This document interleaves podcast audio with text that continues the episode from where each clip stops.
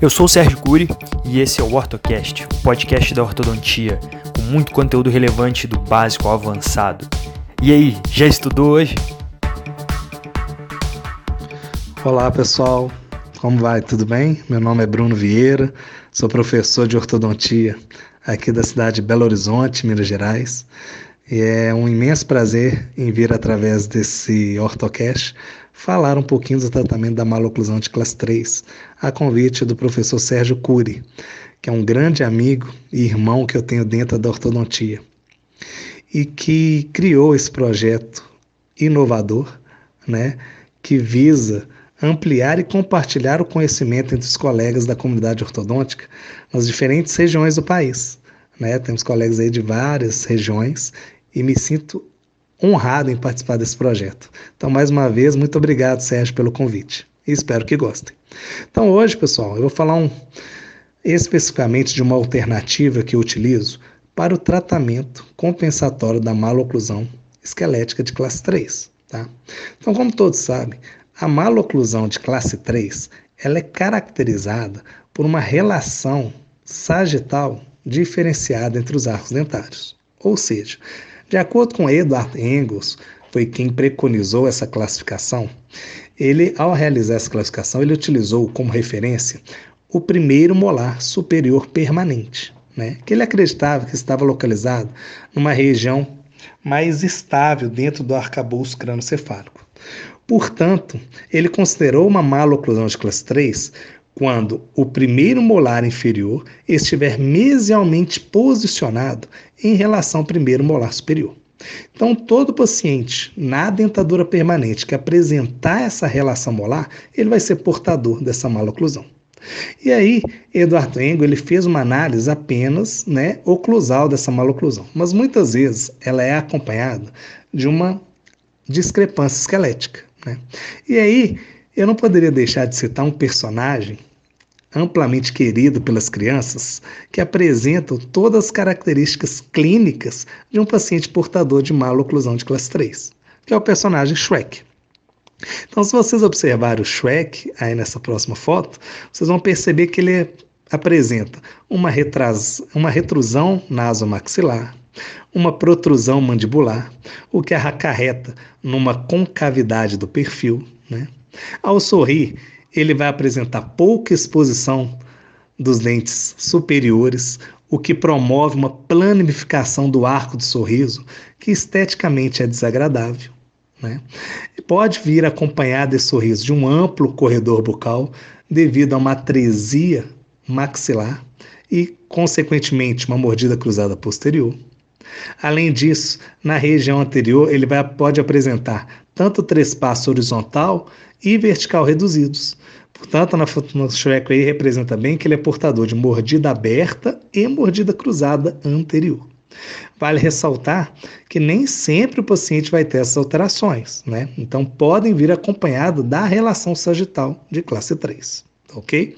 Bom, a partir do momento que o paciente ele é portador de uma oclusão, de uma maloclusão, melhor dizendo, de classe 3, com características faciais desfavoráveis devido a uma desarmonia óssea, está indicado né, um plano de tratamento que envolve o planejamento ortocirúrgico. Né?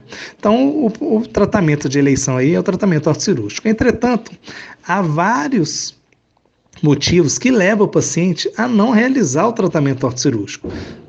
Um deles é o alto custo da cirurgia ortognática, um, é, o medo da cirurgia, porque é um procedimento mais invasivo. Então, muitas vezes o paciente ele não quer ser submetido a esse procedimento cirúrgico. Portanto, a gente tem que utilizar uma outra estratégia para melhorar a sua condição. Nesse caso, uma outra abordagem seria a camuflagem ortodôntica, que visa o quê?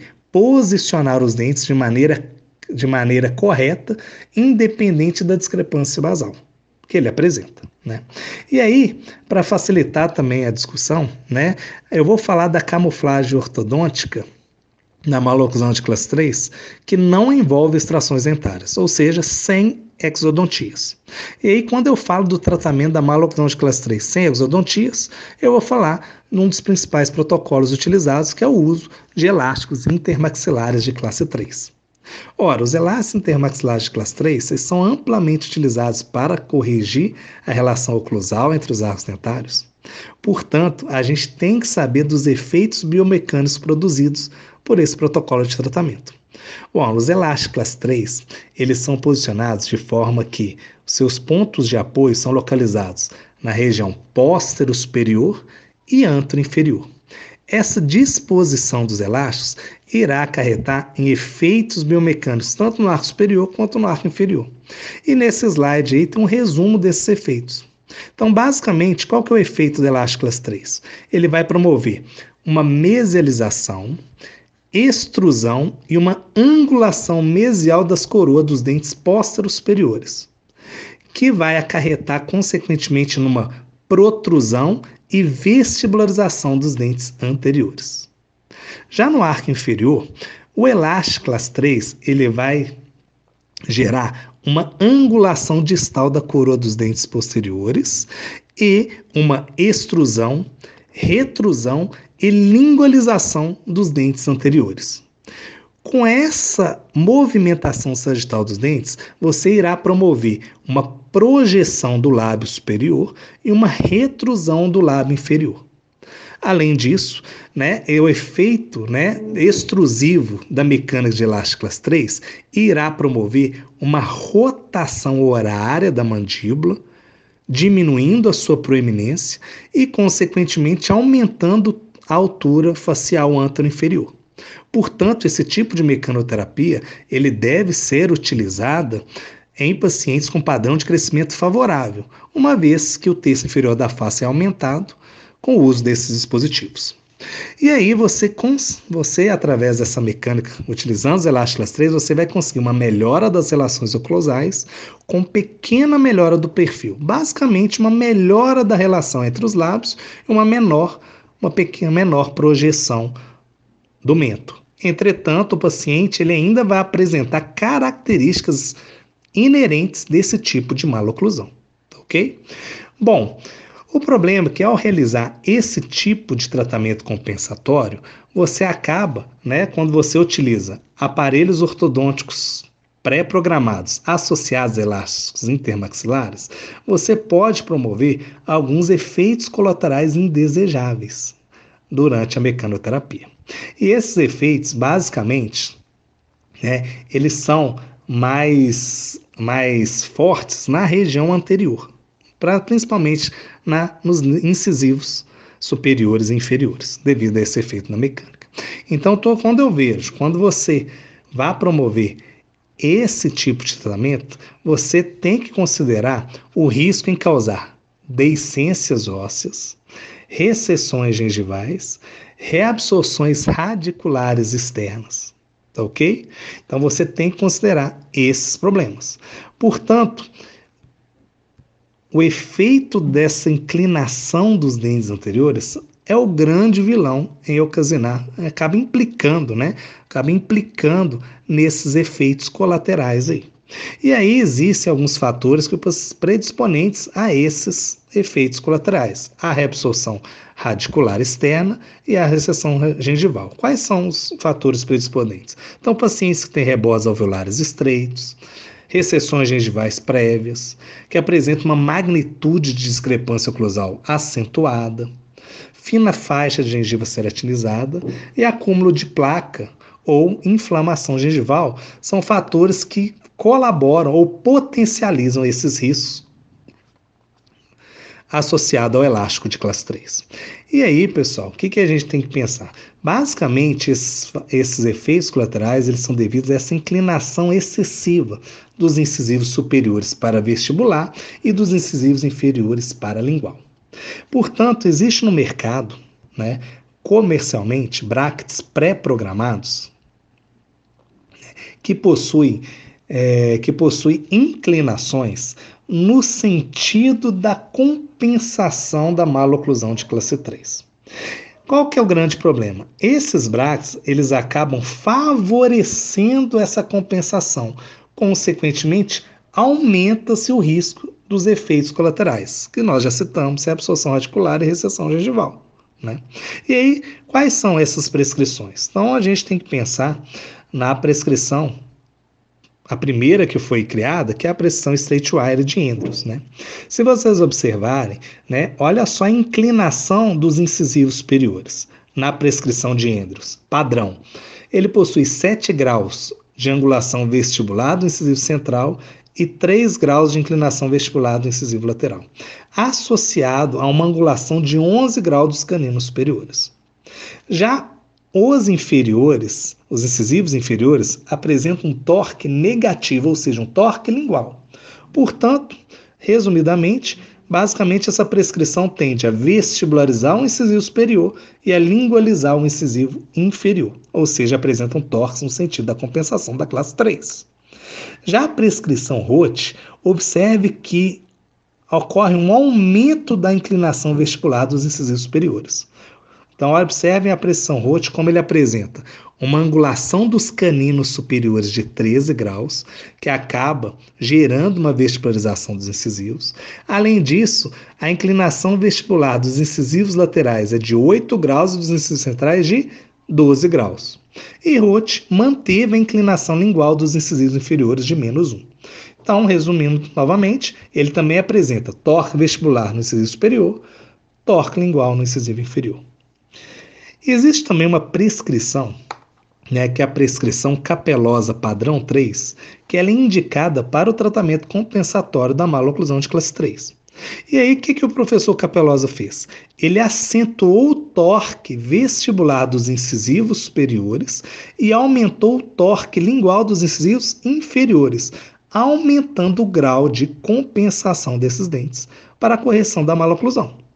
Ora, percebe-se que com o aumento dessa inclinação, você acaba potencializando o efeito produzido pelo elástico classe 3. Portanto, aumenta-se o risco em causar recessões gengivais e reabsorções articulares externas. E aí, pessoal, além desses brackets com prescrições no sentido da compensação, nós temos brackets no mercado que possuem torques no sentido contrário à compensação. Ou seja, são torques que funcionam como torques resistentes à mecanoterapia de elásticos. Então, qual é essa prescrição? Essa pressão é a prescrição biofuncional para a classe 3. Então, qual que é o diferencial dessa pressão? Ela apresenta um torque lingual dos incisivos superiores, então observe que o torque é de zero grau, quando comparado a outras prescrições, né? E ela apresenta nos incisivos inferiores um torque vestibular. Ora, em um primeiro momento, você imagina que você, esse movimento produzido por esse aparelho programado, ele tende a piorar a classe 3, tem, aumentando o trespasso horizontal entre os arcos dentários. Só que você não pode pensar que esses torques funcionarão como torques ativos. Eles funcionarão como torques resistentes ao efeito produzido pelo elástico classe 3, que é justamente o contrário, de vestibularizar os incisivos superiores e lingualizar os incisivos inferiores. E é esse o X da questão. Essa é o grande diferencial dessa prescrição. Essa prescrição ela é disponível no mercado, né, através da Morelli. Então, a Morelli é a fabricante desse tipo de prescrição. Então, vocês vão ver que ela fez uma adaptação dessa prescrição. Então, ela pegou, vocês vão ver que ela tem na caixinha escrito biofuncional classe 3, embaixo prescrição Roth, porque o grande diferencial dessa, dessa pressão realmente são os torques dos dentes anteriores de forma diferenciada. Portanto, ele pegou a pressão Roth e fez uma modificação chamada biofuncional classe 3, tá ok?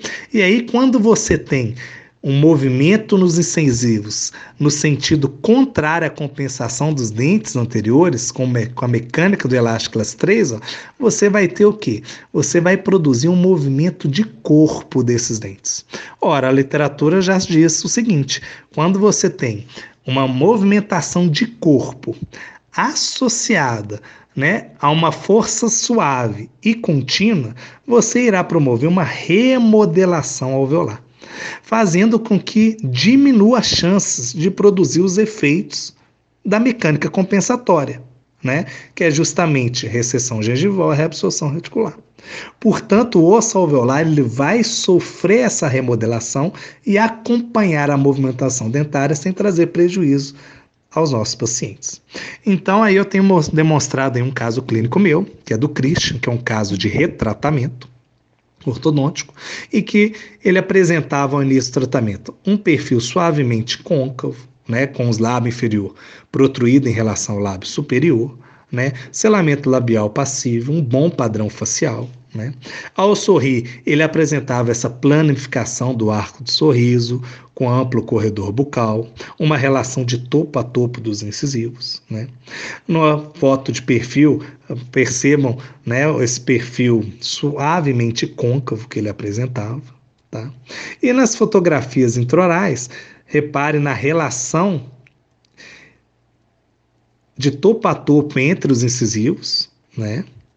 E Olha a magnitude da relação sagital. Então, ele é portador de maloclusão de classe 3, praticamente completa, 3 quartos de classe 3, uma discrepância de 5,25 milímetros do lado direito, e uma discrepância de meia para 3 quartos, né? De aproximadamente um pouco mais de 3 milímetros e meio do lado esquerdo. Ou seja, realmente uma discrepância bem acentuada.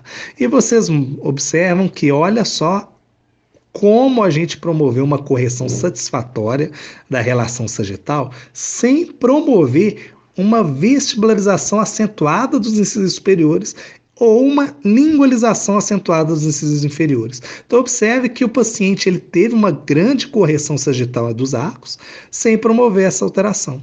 E aí esse efeito a gente né, do, do, do, elástico de classe 3 associado a essa prescrição com torques diferenciados, a gente consegue comprovar através dessa sobreposição das telerradiografias. Então, ó, o preto é a, tele, a, desenho anatômico, né? Então, é a cefalometria inicial e o vermelho a cefalometria final. Então, observe, olha só o posicionamento do incisivo superior. Perceba que o incisivo superior ele não vestibularizou, ele protruiu, ele movimentou de corpo. A mesma coisa ocorreu com o incisivo inferior. Ó. Ele não inclinou para a lingual, ele retruiu, ele movimentou de corpo. Né? E isso fez com que o paciente não apresentasse né, sequelas do tratamento compensatório, que é a recessão gengival e a reabsorção reticular. Então, essa é a grande vantagem dessa prescrição. E aí, se vocês querem saber um pouquinho mais dessa prescrição, né, tem esse artigo publicado na JCO em 2015, que foi escrito por mim e pro, pelo professor Rodrigo, Karina, Fabrício e Leniano, né? Então ele está disponível, então eu vou deixar disponível aí para vocês, para vocês lerem a respeito dessa pressão, tá? Espero que gostem aí. Uh, acredito que realmente a utilização desse tipo de prescrição vai ajudar muito a alcançar esse objetivo sem trazer sequelas grandes para o paciente. E eu, é a pressão que eu utilizo no meu consultório nesses pacientes, tá ok? Espero que eu tenha contribuído um pouco aí para o aprendizado de vocês. Qualquer dúvida, podem me encaminhar perguntas, né? Vou deixar aí no slide meu contato, meu e-mail, que eu estarei, vai ser um grande prazer em poder aí ajudar vocês nessa caminhada, tá bom? Lembrando que se você está me ouvindo do Spotify, corra lá no meu site sergiocuri.com.br e baixe o material complementar desse episódio. Todos os episódios são acompanhados de um arquivo PDF com fotos e slides para melhor ilustrar todo o conteúdo aqui passado, ok? E se você deseja receber os episódios na íntegra, corre lá no site e se inscreva na lista do WhatsApp. Assim você receberá bem antes os episódios, diretamente pelo WhatsApp. E o seu feedback é de suma importância para mim. Então, seja pelo WhatsApp ou pelas redes sociais, deixe sua opinião sobre o conteúdo aqui passado e até mesmo alguma sugestão de assunto a ser abordado em algum episódio futuro, beleza? Então, um forte abraço, fique com Deus e até o próximo episódio do OrtoCast.